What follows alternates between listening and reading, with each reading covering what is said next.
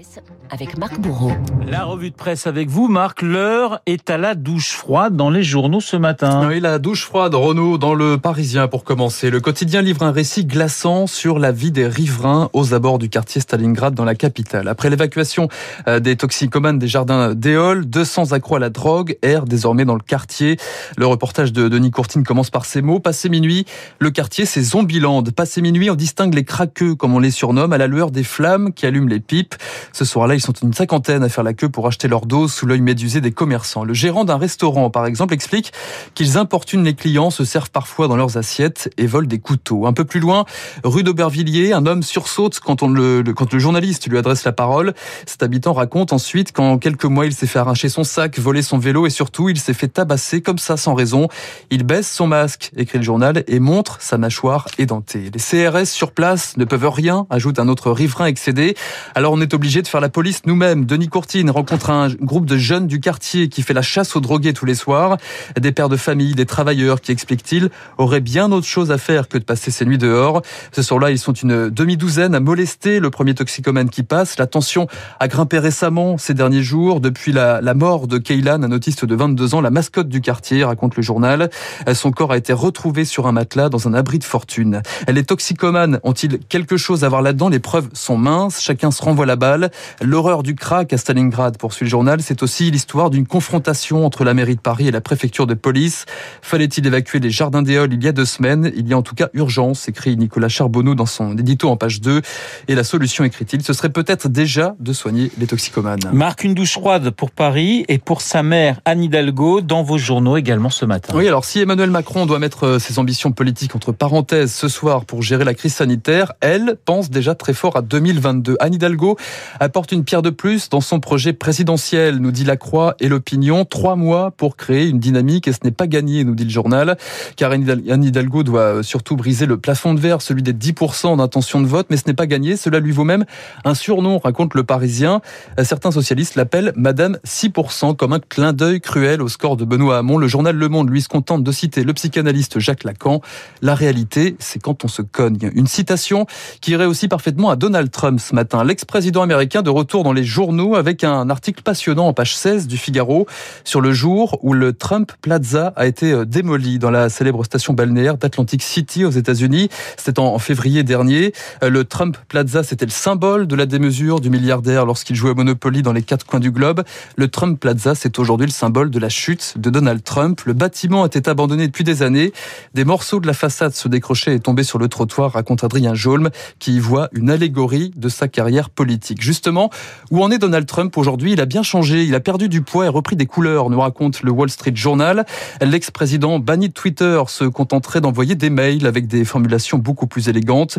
Je ne m'étais pas rendu compte qu'on pouvait passer autant de temps sur les réseaux sociaux, reconnaît Donald Trump. Maintenant, poursuit-il, je peux passer des coups de fil et même lire des journaux que je n'avais pas le temps de lire, comme quoi il n'est jamais trop tard. Et il n'y a pas que le président américain qui change son style de vie, Marc. Oui, il y a aussi des, des hommes bardés de diplômes, hein, Renault, qui prennent la clé des champs, les comme les appelle Libération ce matin.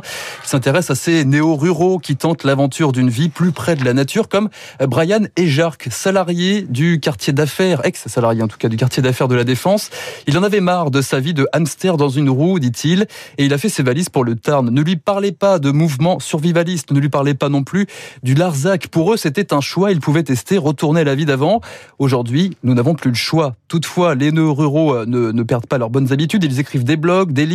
L'un d'entre eux détaille par exemple le principe de la désobéissance fertile pour préserver les territoires. Ainsi, il préconise de neutraliser les engins forestiers pour défendre la nature, la technique, mettre du sucre dans les réservoirs ou encore couper les, les câbles, on appelle ça du dessabotage. D'autres disent-ils aussi des, conseils pratiques, stocker de l'eau de pluie, installer une serre bioclimatique, mais aussi comment capter Internet quand on n'est pas raccordé au téléphone. Car oui, certains ont créé leur chaîne YouTube et ça marche. 164 000 abonnés, 500 000 vues par mois pour l'un d'entre eux. Ça rapporte 700 à 800 euros mensuels avec parfois des douches froides.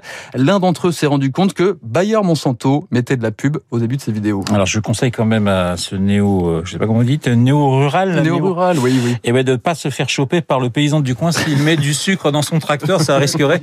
Ces gens-là, quand ils ont un cancer, ils se précipitent à l'hôpital où ils bénéficient des, de la modernité la plus moderne qui soit, donc ils me font rigoler. Voilà, vous avez entendu Luc Ferry qui est déjà dans ce studio et que vous avez constaté qu'il est en pleine forme. Libération. Mais aussi la Croix qui s'intéresse à un autre style de vie, Marc. Et celui des coureurs du Tour de France. Renault, journée de, repos en Andorre aujourd'hui. On pourrait même dire home sweet home, car dans le peloton, plus de la moitié des coureurs a élu domicile dans cette petite principauté euh, pyrénéenne. Fini l'image de centre commercial détaxé où l'on faisait le plein et où l'on achetait des cartouches de cigarettes. En Andorre, aujourd'hui, l'altitude est beaucoup plus haute et les impôts beaucoup plus bas, résume le quotidien. Là-bas, les impôts n'excèdent pas 10% et le coût de la vie sans commune mesure. Depuis 2012, raconte la Croix, le gouvernement a même créé un statut particulier pour devenir résident. 90 jours de séjour minimum, un dépôt de 50 000 euros auprès de l'autorité financière andorrane. Et ça marche puisque l'on peut croiser Julien Alaphilippe, résident depuis 2018, ou encore l'Irlandais Dan Martin qui dit régulièrement y passer des vacances coup de cœur en famille.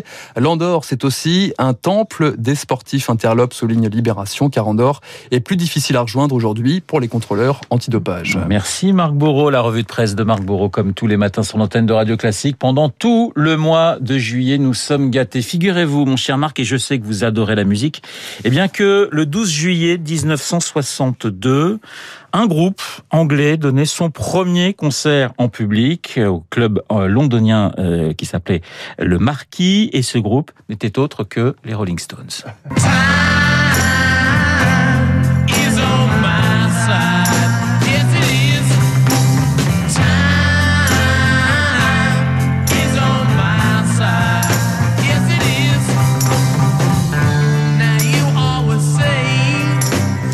La première formation, il n'y avait pas Luc Ferry, mais Brian Jones, Mick Jagger, Keith Richards, Ian Stewart au piano, Dick Taylor à la basse et Mick Avery à la batterie. C'était pas tout à fait les Stones tels qu'on les connaît.